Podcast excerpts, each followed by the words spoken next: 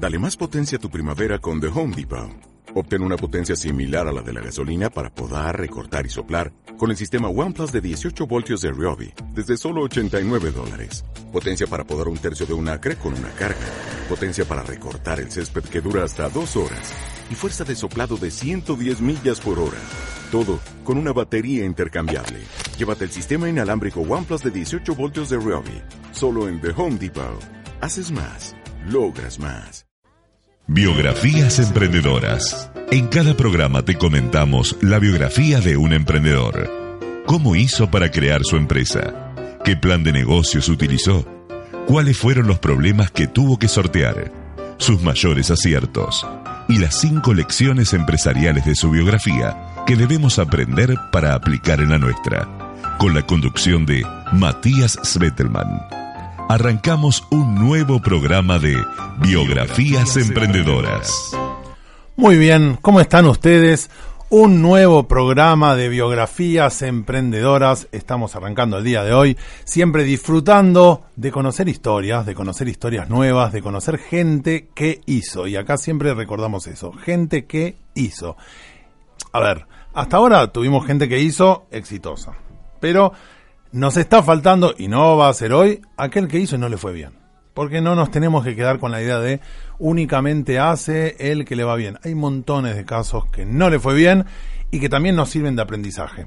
Así que hoy vamos a hablar de una persona muy especial, de una empresa que posiblemente todos ustedes conozcan, ya se lo voy a decir en un ratito. Pero primero vamos a darle la bienvenida a dos personas que van a estar acompañándome el día de hoy. Siempre, como saben, me nutro de gente que me acompaña y que por supuesto nos ayuda a entender un poco qué es lo que, lo que vamos a estar hablando, porque si únicamente nos quedamos en, en leer una historia, sentimos que es un poco poco. Entonces, lo que hace esta mesa con quien me acompaño cada día del programa es ayudarme a leer la, eh, la historia, ayudarme a entender esta biografía, que tal vez yo al estudiarla la entendí de una forma, pero después me siento con ustedes que van a tener otra visión. Así que bueno, Martín Soncini Astudillo, bienvenido una vez más. Muchas gracias Matías, la verdad que un placer de nuevo estar acá.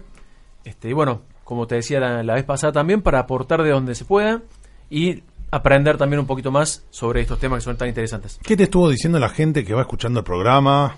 Me imagino te pararon en la calle. Me pararon en la calle, me reconocían, me pidieron autógrafos, algunos me tiraron con tomates. Sí. no, no, la verdad que... Los que escucharon, digamos. Hablando en serio, Sí. este, hubo cierta repercusión. Claramente yo estuve compartiendo porque me pareció Claro. muy interesante y muy divertido esto que hicimos. Pero muy buen feedback, muy buena, muy buenos comentarios eh, recibí con respecto al tema y hasta algunas propuestas, justamente con lo que dijiste vos recién.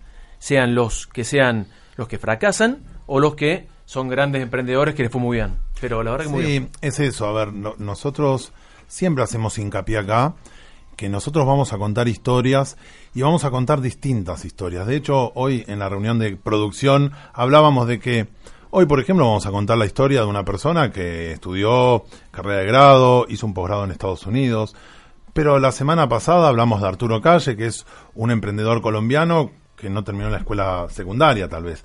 Entonces, por eso el mensaje es bienvenido el que estudia formalmente, lo aplaudimos, y también bienvenido el que se quiere prepa- preparar fuera de la educación formal. Digamos, ahora, lo que no está entre las posibilidades es no prepararse. Claramente. ¿eh? Alejandro Vitelli hace el debut hoy en Biografías Emprendedoras. Ah, gracias por estar, Ale, ¿cómo estás? Todo bien, Matías, muchísimas gracias a vos por la invitación. Bueno, ¿cómo, ¿cómo vivís el tema de las biografías? ¿Sos de leer biografías o tal vez en las películas? ¿Te resultan interesantes?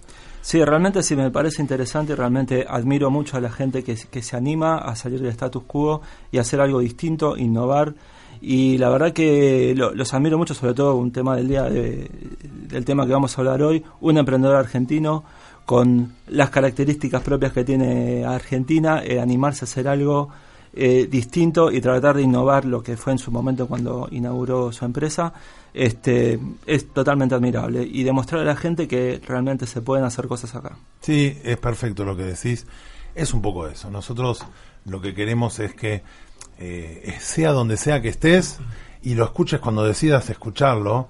Nos interesa que cuando termine el programa diga, mira lo que hizo este tipo, mira cómo empezó, no podría hacer yo lo mismo. porque es como decís, es y esto mira qué particular que decís romper con esta- el status quo, animarse a salir de ese, ahora se dice zona de confort, Está es la moda. palabra de moda, pero es romper con el status quo, es exactamente eso, ¿no? Eh, me resulta interesante. Ahora vamos a hacer un pequeño separador, así arrancamos con la historia del día para a ver, para tener la opinión a ver qué les parece. Vamos al separador. Biografías emprendedoras, una fuente de inspiración. Muy bien, en el día de hoy, ¿de quién vamos a hablar? Del mismísimo Marcos Galperín. Marcos Galperín es el fundador, creador, CEO de Mercado Libre. Eh, y este programa que, que se escucha mucho en Latinoamérica, suponemos, en verdad la realidad es que tenemos la suerte de estar en FM High, también lo subimos en en Evox, que es una plataforma de podcast, eh, y la realidad es que cuando uno, cuando uno ve las estadísticas de los programas, la gente que lo va escuchando, se escucha mucho en Argentina, pero de pronto aparece Colombia, de pronto aparece Uruguay, de pronto aparece España. España, algo de Estados Unidos. Entonces te das cuenta que eh, hay un público en todo el continente interesado en este tema. Y Mercado Libre llega a varios países de Latinoamérica. Hoy vamos a hablar de eso. Pero vamos a meternos un poco en cómo surge Mercado Libre. Porque no es que estamos hablando de una empresa que tiene 50 años, estamos hablando de una empresa que tiene 20 años. Y vamos a ver cómo empezó. Marcos Galperín estudia en el Colegio San Andrés, una escuela acá de Buenos Aires. Ya de chico él dice que era muy fanático de la ciencia, de la tecnología y del ajedrez. Él era fanático del ajedrez, le encantaba estudiar ajedrez. Tanto es que así que estudiaba a Bobby Fischer. Él estudiaba a Bobby Fischer, que es un, eh, campeón mundial de ajedrez, y él estudiaba las partidas, estudiaba como las aperturas de Bobby Fischer. Bueno, te das cuenta que tenía una capacidad mental excelente, eh, Marcos Galperín. Llega a la adolescencia, el ajedrez por supuesto lo deja de lado, dice yo quiero ser rugbyer, obviamente. Se pone a jugar al rugby y queda seleccionado para los Pumitas. ¿Quiénes son los Pumitas? La selección argentina de rugby son los Pumas, los Pumitos, los Pumitas son la sub-20 vendría a ser. En el mismo momento que es seleccionado para los Pumitas, le llega eh, el aviso que había sido tomado o que lo habían aceptado en la Escuela de Negocios Wharton, que es de la Universidad de Pensilvania, que es importantísima escuela de negocios, de hecho es una de las más importantes del mundo, y ahí él dice, sí, prefiero irme a estudiar afuera, porque había sido uno de sus sueños, así que él toma sus cosas, siendo muy joven, se va a los Estados Unidos a estudiar eh, finanzas y economía. Mientras él estudiaba en Wharton, estamos hablando cuando la internet no existía prácticamente, él usaba algo, una tecnología que se llamaba ARPANET. No sé si le suena. ARPANET era del ministro del Ministerio de Defensa norteamericano. Lo que hacía ARPANET era unificar, era conectar a todas las universidades. ARPANET era yo conecto mi computadora de la Universidad de Buenos Aires con la computadora de la Universidad Wharton o de Pensilvania. Entonces las universidades tenían un método rústico de comunicarse y de pasarse información. Y él quedó fascinado con eso. Tanto es así que él cuenta que, viviendo en Estados Unidos, seguía los partidos de fútbol argentina porque había un estudiante argentino desde la UBA que usaba esa red para subir los datos de cómo había salido Boca, cómo había salido River. Bueno, es, así que él se, se, se fascina con esto. Vuelve, vuelve a la Argentina, ya recibido, y se pone a trabajar en IPF. Desde que llega a IPF, estamos hablando del año 93, él dice, le empieza a decir a, a los directivos, yo quiero tener una computadora con internet.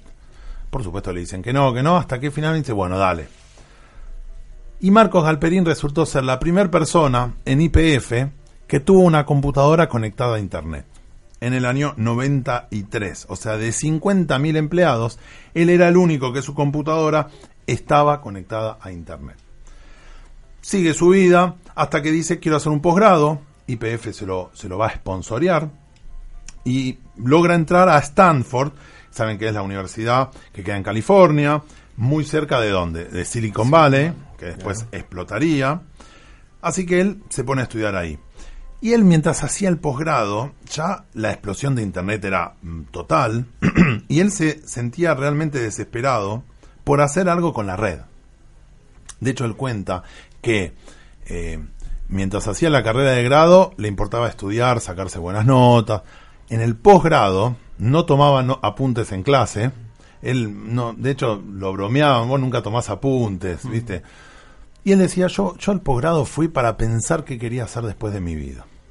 Él dice, yo al posgrado fui, no iba con eso, fui a hacer relaciones, a conocer historia, me interesaba eso. Eh, tanto es así que se anota en la clase de un profesor que lo que hacía el profesor únicamente, la verdad esto es genial, llevaba personalidades emprendedores. Entonces llevó a Steve Jobs, llevó a Bill Gates, llevó a, entonces llevaba tipos que, claro, para esa época eran todos emprendedores. Hoy lo llevan a Marcos Galperín a hablar, ¿no? Pero en ese momento eh, llevaba a esta gente. Mientras él estaba estudiando, la empresa Repsol, que es una empresa de energía, una empresa de petróleo española, compra IPF. ¿Eh? La empresa de Repsol compra IPF. Así que cuando mientras él estaba estudiando allá en Estados Unidos, le avisan, mirá que te quedaste sin trabajo. Le mandan la indemnización, se, quedó sin trabajo y se quedó allá. Y ahí es donde él dice, y él declara, fue la excusa perfecta, yo ya no tenía opción para seguir en donde, donde había estado trabajando, pues lo habían echado. Así que empecé a pensar qué quería hacer con la tecnología. ¿eh? Así que acá es donde él hace este famoso clic y empieza a decir, bueno, ¿qué quiero hacer de mi vida? Y él se pone, y acá esto me resultó interesante, él no es que empieza a buscar trabajo, o empieza a decir, se desespera y empieza a buscar a los amigos, che, ¿dónde puedo entrar a trabajar? Él empieza a buscar planes de negocio.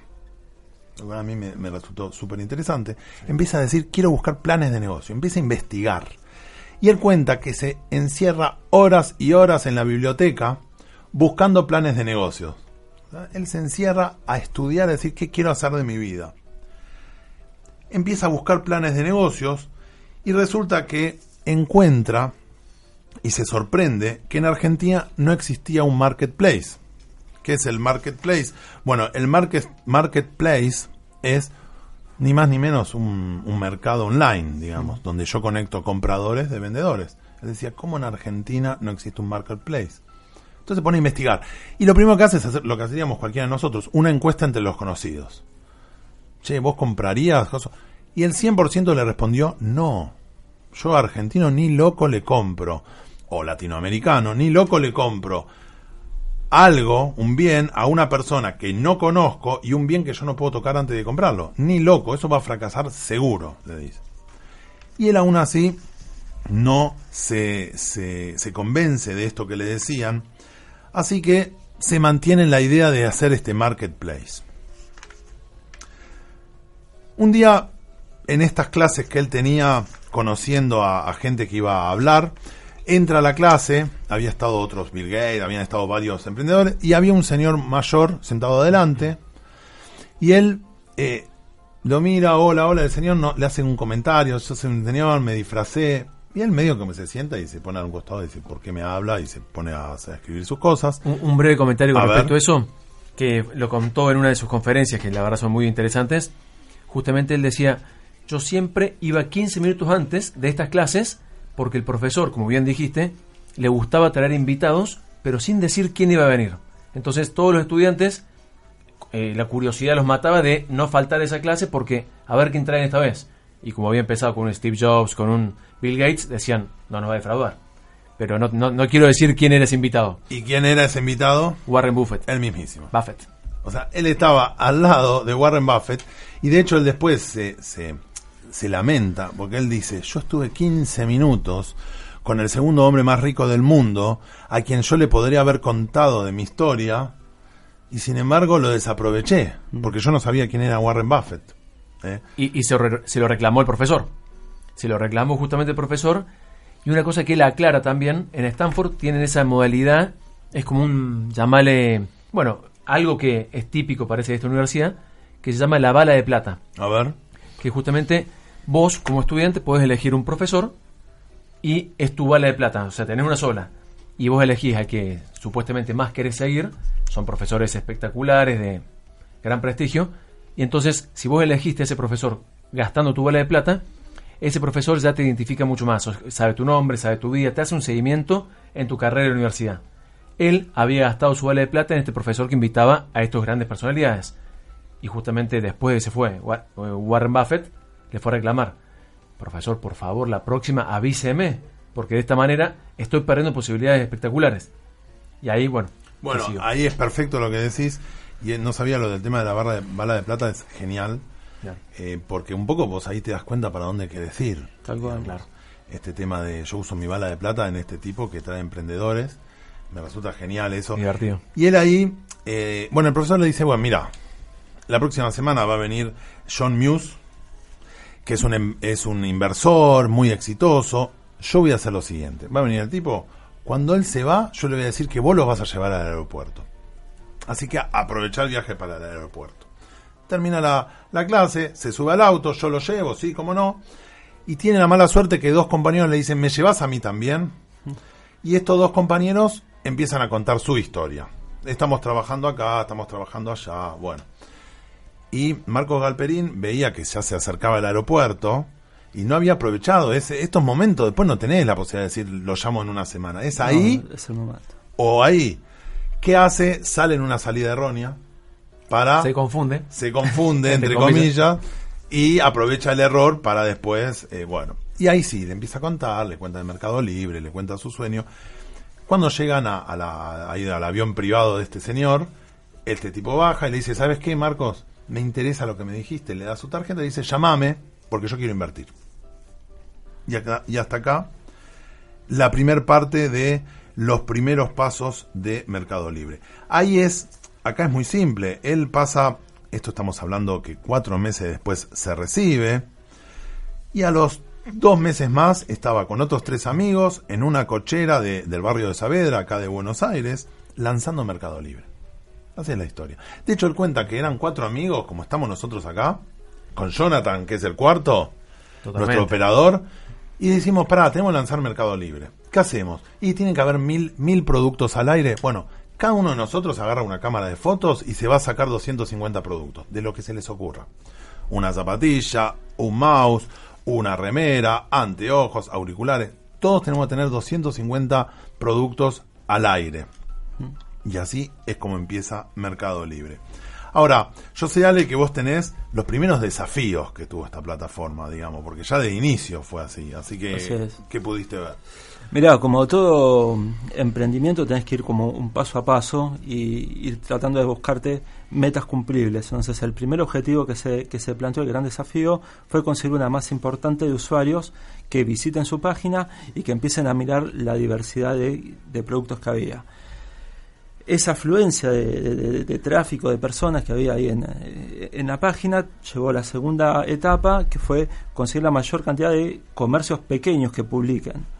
Y la tercera etapa fue la de conseguir grandes eh, comercios que, que estén trabajando ahí en Mercado Libre para convertirse, seguir ampliando y convertirse en lo que es hoy, ¿no? Sí, está genial. Lo raro de esto, ¿sabes qué es? Que tal vez hoy lo decimos con el diario del lunes y nos parece natural, Seguro.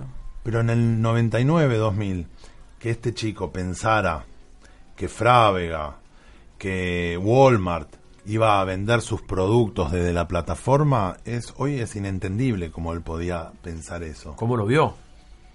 Yo creo por eso siempre se dice que estas personas, además de tener la capacidad, son visionarios. Yo creo que de ahí viene esta idea. Ellos logran ver cosas que si hoy lo tenemos que ver, decimos, no, es imposible que pase eso. Es, es imposible. ¿no? Y sin embargo ellos lo están viendo 10 pasos adelante. Son visionarios y también pioneros. Un poco también con lo que decía Ale al principio, se animan. Y Se hay que animarse, hay que animarse. Y no significa que no, no vayas a fracasar. También en esta historia, él mismo también lo, lo dice, Marcos Galperín dice, no fue fácil. O sea, al, al comienzo nos comían las grandes corporaciones. Competías con un grupo Clarín, por ejemplo, cuando, con los clasificados. O sea, no fue para nada fácil. Y hoy por hoy ya son fuertes y grandes y sigue sin ser fácil. Hay que reinventar- eh, reinventarse, adaptarse, cambiar. Es como que eh, el tipo se animó y se sigue animando. Es eso. La verdad es que es, es una persona que nos genera una gran intriga. Este, ¿Quién dice algún día lo entrevistaremos? Ojalá que Eh, no es una persona inaccesible. Él tiene una particularidad, que ahora lo vamos a seguir charlando, pero tiene una particularidad de que se rodea de emprendedores. Le encanta rodearse de emprendedores. Él cuenta que le encanta. Él llega a Mercado Libre y, le- y siempre lo están esperando seis o siete pibes en la puerta. Le empiezan a contar, vos yo quiero hacer tal cosa. Y él y le pregunta, ¿y vos por qué los recibís? Me encanta, porque me genera una energía que, y me encanta escucharlos y me, Así que bueno, eso es Marco Galperín. Biografías emprendedoras con Matías Svetelman. Bueno, obviamente que al principio tuvo sus, sus pequeños inconvenientes, o sea, no, no, todo es, es, fácil.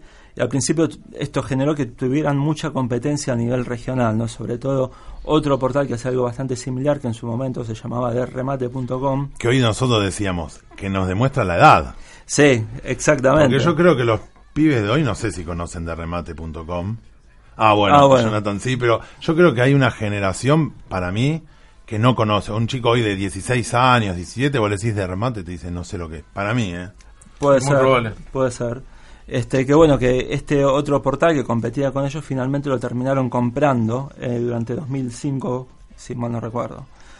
Este, uno de los aciertos que tuvieron fue la creación de Mercado Pago, ya que este, había una, una gran eh, afluencia de lo que era el mercado electrónico y todos los medios de pago, y un poco adaptándose a la realidad de cómo va evolucionando este, la tecnología y los y, este y las costumbres de, compra de la, de la gente, no van cambiando los hábitos. un Y las necesidades también, porque Exactamente. como que se les complica y él tiene que buscar algunos facilitadores para que puedan usar más su herramienta, digamos. Y les mete otras herramientas nuevas también, ¿no? Exactamente. Y bueno, y Mercados Pagos fue uno de los aciertos que... Justamente yo lo que, lo A que ver. escuché en su momento, en otra también de, de sus conferencias, es que, bueno, por un lado, lo que vos me decías justamente ahora recién fuera del aire, es que es una persona que él no le gustaría quedarse en Mercado Libre porque de repente no quiere ser recordado como que solo creó Mercado Libre, como si esto fuera poco, ¿no? Sí. Pero este también este tipo de empresas son como fundadores dependientes. Y él justamente qui- quisiera, entre comillas, dejar la empresa para que funcione sola. Pero por otro lado, me parece que no está tomando esa, ese camino. ¿Por qué? Porque de repente se está dedicando a encontrar otras herramientas. Largó con Mercado Libre, después siguió con Mercado Pago, y, y como que son todas herramientas totalmente vinculadas entre sí, pero que, lo que él siempre dice, buscan facilitar la vida de las personas. Sí, él, y además él tiene esta cuestión de que, a ver, no, no quiere dejar a su hijo. Claro. La verdad es que él dice, porque él había puesto el objetivo cuando tenía 30, él dijo, no, a los 45 me retiro. Viste, ya voy a ser muy viejo, a los 45, ¿no? Me retiro. Y hoy tiene 45, casi para 46, y dice, yo no me quiero retirar. Porque la verdad, Mercado Libre es mi hijo y me encanta venir a Mercado Libre. Es muy difícil para una persona que armó una empresa de cero y él disfruta. ¿Y cómo haces para dejar algo que disfrutas tanto? Lo que pasa es que él dice algo que a mí me llamó mucho la atención, que es que él necesitaría más de una vida para hacer todo lo que quiera hacer. Y eso es muy de emprendedor. Esa cuestión de la vida no es un peso. A mí me gusta tanto vivir, dice él, que yo necesito más de una vida. Porque yo quiero usar una vida para hacer mercado libre y quiero usar una vida para hacer una aplicación que se maneje temas de la salud y quiero otra vida para hacer rugby y, y él se da cuenta que la vida es muy poquito para todo lo que él quiere hacer. Y, y eso me parece que es un perfil, en mi opinión, es un perfil relacionado con el emprendedor. Obviamente, a ver, puede ser también un emprendedor y siempre no solo decimos, uno puede ser emprendedor en el trabajo, no es que Totalmente, la seguro. persona que está en el trabajo, porque en el trabajo vos podés ser emprendedor y tenés distintas actitudes en un trabajo. Pero esta cuestión que él se lamenta de no tener más tiempo, ¿no? Totalmente. To- Igualmente con respecto a lo que decís de emprender dentro del trabajo, que le dicen los entrepreneurs, este también está muy muy de moda hoy por hoy. Casi que las modalidades dentro de las compañías, por lo menos en las que me he venido desarrollando yo, este es trabajar con proyectos. Además de lo que son los, los hilos, si querés, funcionales dentro de las categorías, Sí. tenés lo que son proyectos. Entonces, cada uno de repente propone una idea, claro, pasa por diferentes etapas, obviamente, esa idea, no es que se apruebe cualquier idea, pero si es realmente interesante y justamente es una herramienta que puede llegar a servir como un mercado pago, entre comillas, sin llegar a ser tan espectacular, este, se generan ciertos proyectos de una manera interna dentro de una compañía. No es tu propio proyecto que con el cual vas a vivir para toda tu vida, pero de repente son pequeños proyectos, o quizás algunos grandes, dentro de la coyuntura, dentro del espacio de una compañía. Ahora, mientras hablaba yo un poco cuando dijiste Mercado Pago, igual hay que hacer una aclaración. Nosotros hace dos eh, episodios atrás, y estabas vos, Martín, hablamos de Jack Ma. Jack Ma es el creador de Alibaba. Ok. Alibaba en qué año sale? Año 99. Mercado Libre en qué año sale? Año 99. Alibaba, ¿qué hace? Propone compra y venta, hace un marketplace. Mercado Libre hace un marketplace. Alibaba que propone Alibaba Pay, Correcto. Mercado Pago.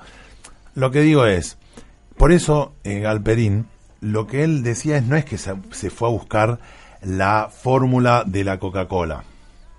Eso por eso nosotros lo repetimos mil veces. No es que él fue a buscar la fórmula de la Coca-Cola y dijo, tenemos que pensar una idea que no la haya hecho nadie en el mundo.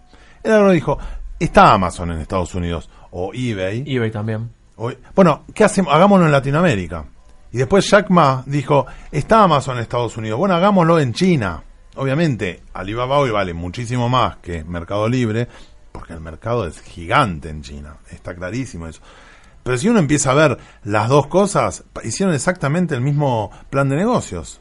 O sea, arrancaron por usuarios, pequeñas tiendas de retail y después los grandes mayoristas. O sea que eh, uno al, al charlarlo acá todas las semanas, empezás a decir, pero mira, esto lo hablé hace dos semanas con Martín. Igualmente vos hace dos semanas justamente uno de tus comentarios que me quedó grabado era que no solamente, y fue una promesa que le habías hecho a la audiencia, y que veo que ahora estarías cumpliendo, dijiste, no vamos a hablar solamente de personalidades de Norteamérica, digamos, de Estados Unidos, o de China, y hoy nos viniste con la sorpresa justamente de que estás hablando de un argentino, un argentino que en el barrio de Saavedra creó este monstruo. Tal cual.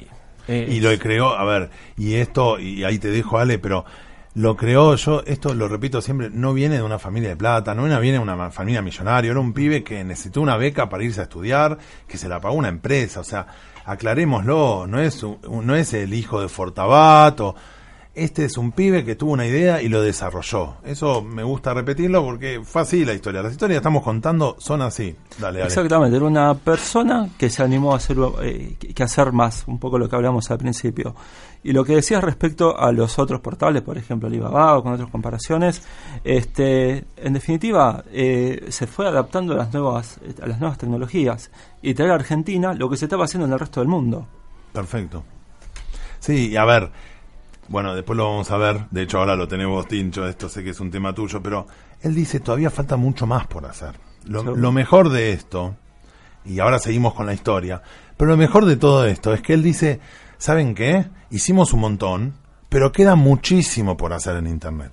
O sea que hay, hay más. Muchísimo más. Él dice, de hecho, él dice, estamos en los principios. Que vos decís, no, es imposible, ya existe todo en Internet. No hay na-".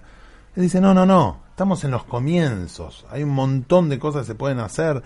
Eh, para nada, él no cree para nada que estamos, eh, que está todo inventado. Él dice que estamos en la etapa de descubridores. Estamos conociendo un nuevo continente. Como si pensáramos la llegada de Colón a América. Estamos en esos primeros momentos que llegaron a América. Es eso, queda un montón por hacer. Igual un comentario también con lo que recién dijiste sobre una persona común que tenía una idea. Es totalmente cierto, pero si querés comparándolo con Jack Ma, A ver. que si querés negocios similares, épocas similares, yo recuerdo que cuando habíamos hablado sobre la biografía de Jack Ma, decíamos que fue una persona que en términos de educación la hizo sola. O sea, él se iba de repente en bicicleta para aprender inglés a un hotel. De repente, ¿dónde estudió? No estudió en ninguna universidad, fue un terciario que él mismo aclaraba, de cuarta categoría de su pueblo.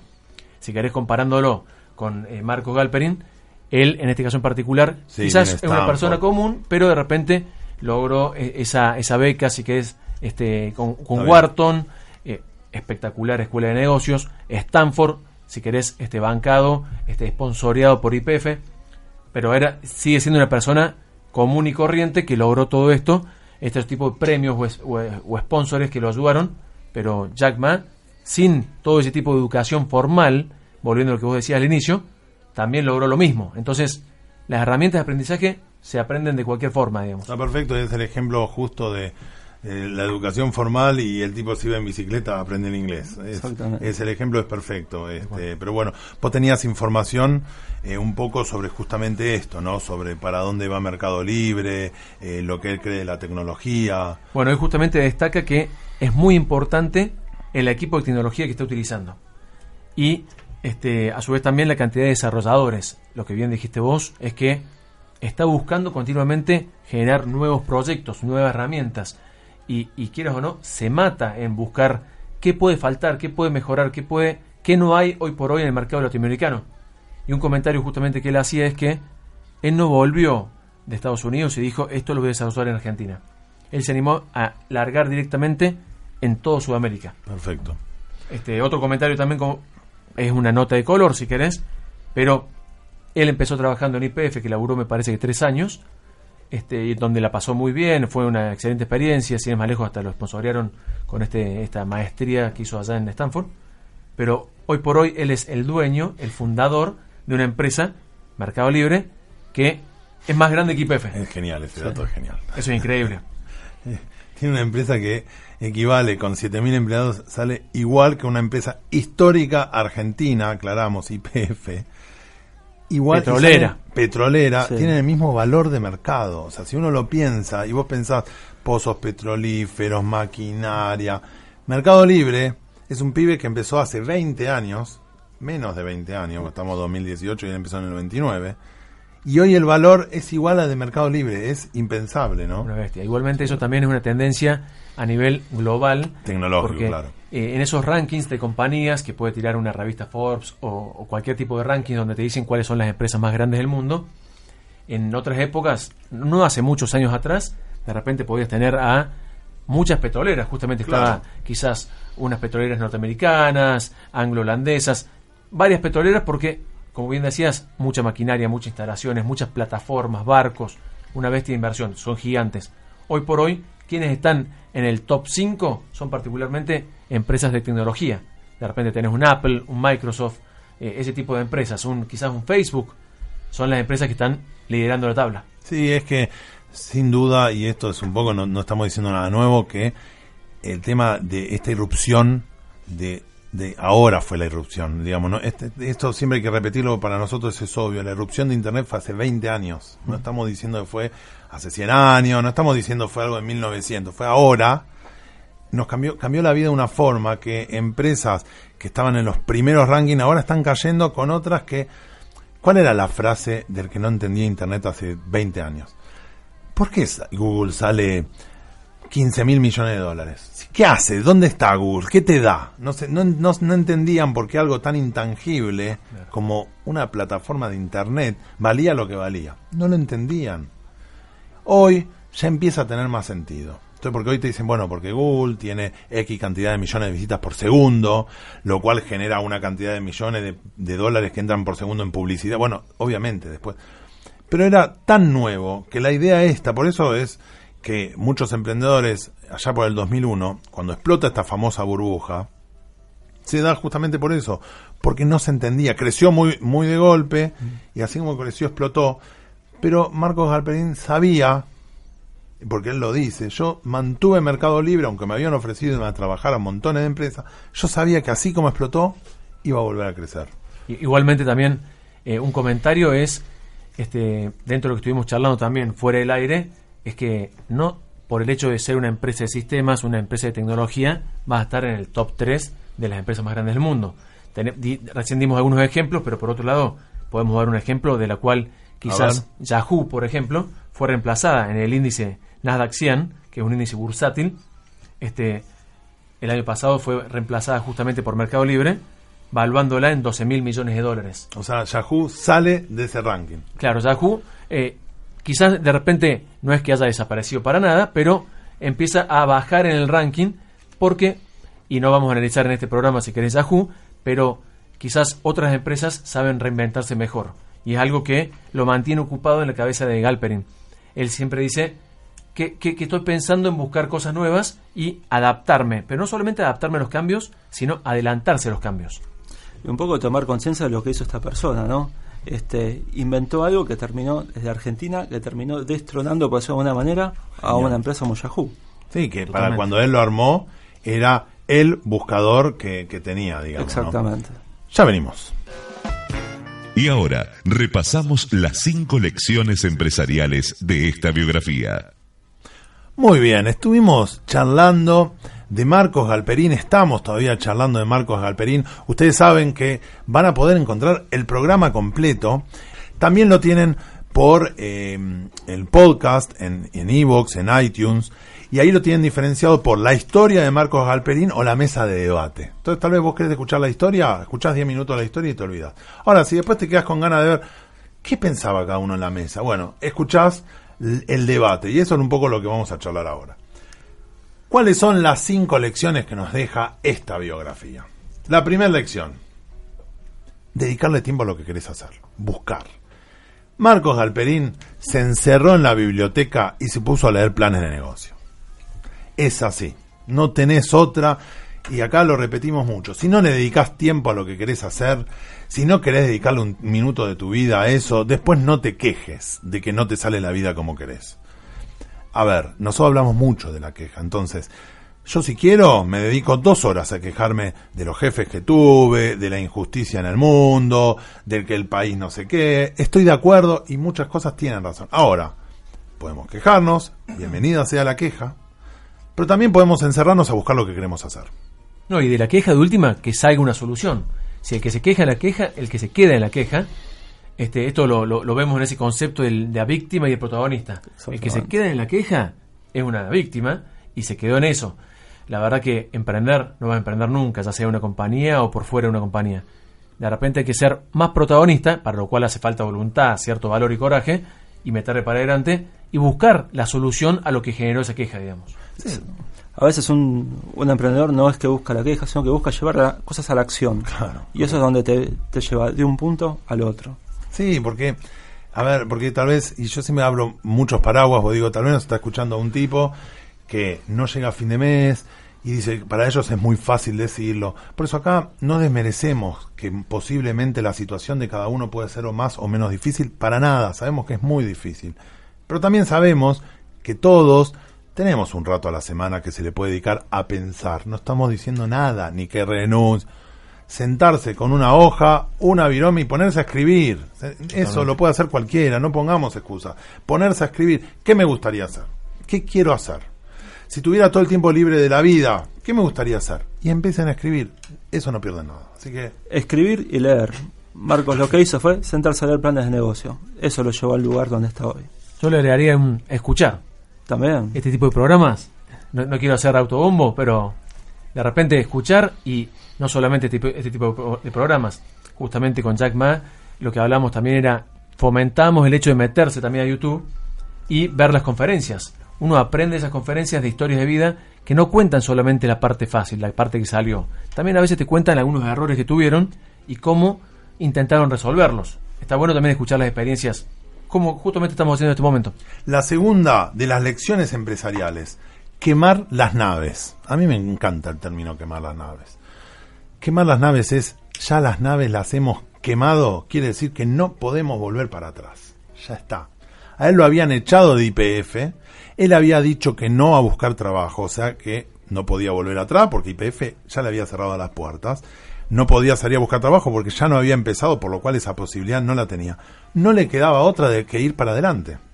Yo ya no puedo mirar para atrás porque no me está esperando IPF. Quemar las naves. Hay que animarse. Cada uno tendrá sus tiempos, pero hay un momento en el que tenés que quemar las naves. Que decir, mira, ya está. Ya me preparé, ya leí, ya estudié. Ahora es el momento de ir para allá. Ya, si, si quiero volver, no puedo. Totalmente. Totalmente. Fijas el rumbo, te fijas el objetivo y vas a buscarlo. Una cosa justamente que decían en otra también de las conferencias, y soy por, soy por ser repetitivo con estas cosas, pero que me llamó mucho la atención es que él decía como consejo, el emprendedor, hay dos tipos de emprendedores, haciendo una clasificación cortita y fácil. Aquel que solamente busca emprender algo para ganar dinero y de repente para decir, y en tanto tiempo bueno, cuando ya consolide cierta empresa, empresa. la empresa me voy a jugar al golf. Lo decía en una conferencia. Mientras que de repente él decía, yo me quedo más con la opción de las ideas, de buscar una idea y o una tecnología. Y aquel persona que está, aquella persona que está interesada en lograr algo, buscar algo, claramente no vas a dejar de lado los ingresos porque tienes que pagar los costos. Eso es, es cae de maduro. No somos acá soñadores solamente. Obvio. Pero de repente él decía, va a estar mucho más motivado en buscar resolver, en buscar crear ciertas ideas o tecnologías en vez de estar solamente contando las monedas para ver cómo hacerlo, digamos. Sí, es el tercer, y acá lamentablemente apuro un poco porque el programa nos queda corto. Yo creo que una hora nos queda corta, eh, porque si no, como digo, es mucho para debatir y además es un personaje que para mí es, es más que interesante. Además, nos encanta que sea latinoamericano, nos encanta que sea argentino, ¿no? El tercer, la tercera eh, de las lecciones empresariales es siempre ir evolucionando, evolucionar. Tener la idea de que necesito ir a lo que vos decías, tengo que mejorar lo que estoy haciendo. Entonces, tengo primero un sitio de subastas, que son elementos, cosas usadas, bienes usados, artículos, eso, y el precio se va subastando, lo paso a un, a un sitio de precios fijos. Tengo un, un sitio que es de venta de individuos, yo te vendo a vos, lo voy a pasar a un sitio donde también vendan pequeñas pymes, pequeños comercios. Tengo un sitio de pequeños comercios, voy a dejar que entren las grandes empresas. Siempre yo trato de dar un paso más. Mercado Pago. Entonces tengo un sitio que hay comercio, pero ya además voy a dar una opción para que el tema del pago esté saldado entre ellos. Se hace por Mercado Pago. Y ellos ahora se están, trabajando muy bien en el financiamiento a sus vendedores. Ellos dicen, no solo eso, sino que nuestro siguiente paso, ellos siempre están haciendo un paso más, es a nuestros vendedores, porque ellos ya los conocen, ellos ya saben cuánto vendés vos por mes. Entonces, para, vamos a financiarlos a una tasa baja, e incluso comentan, no tenemos la regulación que tiene que tener un banco, porque nosotros no pedimos plata, no, no hay gente que deposita en Mercado Libre, es nuestra plata. Entonces la decisión es nuestra como la prestamos. Por lo cual esta, esta es la tercera lección, ir evolucionando. Ir reinventándose. Una cosa también que este, observamos con ellos es cómo se van, cómo han ido cambiando. Vos decías Mercado Libre, consumidores, pequeños, grandes. Este, él también lo que decía de que de repente de una empresa tecnológica está terminando siendo una empresa financiera. Porque no solamente está con Mercado Pago dando la posibilidad de que puedan conectarse los dos usuarios, porque él tiene dos clientes, el, el que vende y el que compra. Y con el Mercado Pago les da la facilidad justamente de que sigan comunicándose y fomentar, incrementar esa actividad que tienen. Pero de repente también da, eh, escuché por ahí, tarjetas de crédito, sin necesidad de tener una cuenta bancaria, es como que va más allá. Es, es, eso, ¿no? Exactamente. Y parte de esta reinvención también es parte de cómo empezó todo esto, ¿no? Escuchando a otros emprendedores y él hoy en día está escuchando qué otras nuevas propuestas para ampliar el abanico de servicios que le puede dar a sus clientes. La cuarta de las lecciones empresariales es el crecimiento sostenido. Él cuando empieza a competir con derremate.com, que hoy hablamos tanto, derremate.com tenía un gran gasto en publicidad. Pero la publicidad, de hecho, a los que tenemos cierta edad, derremate.com lo tenemos tenemos hasta el logo de remate, porque habían invertido un gran, una suma muy importante de inversión que tenían en publicidad. Mientras que Marco, Marcos Galperín dijo, no, tenemos que invertir en el producto. Tiene que ser la plataforma buena, tenemos que invertir en tener buenos desarrolladores, en que la tecnología sea cada vez mejor. Y bueno, y efectivamente le fue bien, porque Mercado Libre termina comprando a derremate.com. Así que por eso nosotros lo que creemos es, o lo que acá anotamos como una de las, de las lecciones es un crecimiento más lento pero sostenido. No hace falta crecer mañana. Así seas Mercado Libre, así seas un pequeño comercio, no tiene que ser en un año todo. Puede ser lento pero sostenido el crecimiento. Y, para ir terminando, es importante pensar en el futuro. ¿eh? Porque pensar en el futuro, Marcos Galperín, y lo repetimos muchas veces su nombre hoy, pero él mm, hacía un comentario que a mí me llamó mucho la atención. Él decía, el ranking de empresas tecnológicas en los últimos 20 años cambió por completo. Si uno ve las empresas tecnológicas, continuamente se están eh, van, a ver, están quebrando y van surgiendo nuevas. Es muy sanguinario el tema, es muy carnívoro, porque tu empresa va mal, desaparece, no hay la ley de la selva. AOL desapareció, BlackBerry desapareció, hay un montón de sitios que hasta hace cinco años era BlackBerry es el futuro del mundo, hoy no existe más BlackBerry, no sabemos ni lo que es. Entonces, acá la cuestión es saber que así como le pasó a las empresas tecnológicas, en otros rubros va a pasar también. Porque si nosotros vamos al ejemplo de los bancos, vamos a ver que el ranking de hoy de los bancos es el mismo ranking de hace 20 años. Y Marcos Galperín dice, en un momento, en algún momento se van a tener que adaptar. De hecho, lo están haciendo, o sea, muchos bancos están pensando la forma de digitalizar sus servicios para acercarse más a los clientes. Hay mucho trabajo en eso. Incluso te sentás con un cliente de cualquier otra industria, cualquier otro sector, y si no te dice que está tratando de digitalizar su, su negocio, y la verdad que eh, a futuro puede llegar a tener algún problema. O sea, la adaptación es siempre importante. Bien. Vamos a. Escuchen este nuevo tema de cierre. Que cuando suena es que nos empezamos a tranquilizar, baja. Todo lo que estuvimos gritando y discutiendo ya empieza a bajar porque se nos acabó el programa. No, no hay mucho más. No hay más Jonathan. Jonathan nos dice hasta acá, muchachos. Ya está. Interesante Marco Galperín, pero lo que empieza tiene que terminar. Eh, Ale, quiero escuchar en 10 segundos, pero quiero escuchar, sí, un, un comentario tuyo final sobre este tema. No, yo cosas que tengo para destacar era bueno, un poco lo que habíamos hablado, el tema que él tenía un objetivo claro, sabía lo que quería, fue en busca de ello y lo fue logrando a través de buscar metas eh, alcanzables de corto plazo, pero poder hacerla sostenida en el tiempo, a futuro, para poder crecer y, hacerlo. El tema de la educación, como lo habíamos hablado y como lo habías hablado en otros, en otros programas, eh, sentarse en una biblioteca a leer también es parte de la educación, hablar con otras personas que tienen otras ideas, este, rodearse de gente que, de, de un background en donde te puede llegar a abrir a vos la cabeza, todo eso es parte de, del trabajo que vas haciendo para lograr algún día tu propio emprendimiento. Perfecto. Gracias por haber venido, Ale. Gracias Un a vos, Mati. acá. Un placer y cuando quieras a, Y te vamos a volver a llamar, mirá que Con todo gusto, esto voy a es venir. un compromiso, ¿eh? Totalmente. Martín ya es un amigo de la casa, pero por supuesto tus comentarios finales sobre este Mar- Marcos Galperín. Bueno, un comentario también a modo de cierre. Me parece que es importante cuando nosotros analizamos este tipo de personalidades tan exitosas, es quedarnos también de que es una persona. Uno quizás lo, lo vuelve un ídolo, pero de repente hay que animarse a eso porque de repente es una persona que al día de hoy, yo tuve la oportunidad de hacer unas entrevistas en, en las oficinas, en una de las oficinas de Mercado Libre, con uno de los directivos, a a modo de un trabajo de investigación, de tesis, y me comentaban justamente sobre Marcos, que es una persona totalmente informal, flexible, eh, con, con cercanía a sus propios empleados, y que justamente lo que decía Ale recién, le gusta escuchar a sus empleados que vienen con ideas, y no es esa escucha de que, ok, listo, anda a trabajar, es un, vamos a seleccionar cuáles son las mejores ideas. Sigue siendo una persona que está buscando continuamente reinventarse. La verdad que un, un lujo. Bueno, amigos, amigas, gracias por haber, habernos acompañado en este nuevo episodio de Biografías Emprendedoras. Nos encanta hacerlo, nos encanta conocer esta- estas historias. Y por supuesto, la semana que viene, una nueva historia. en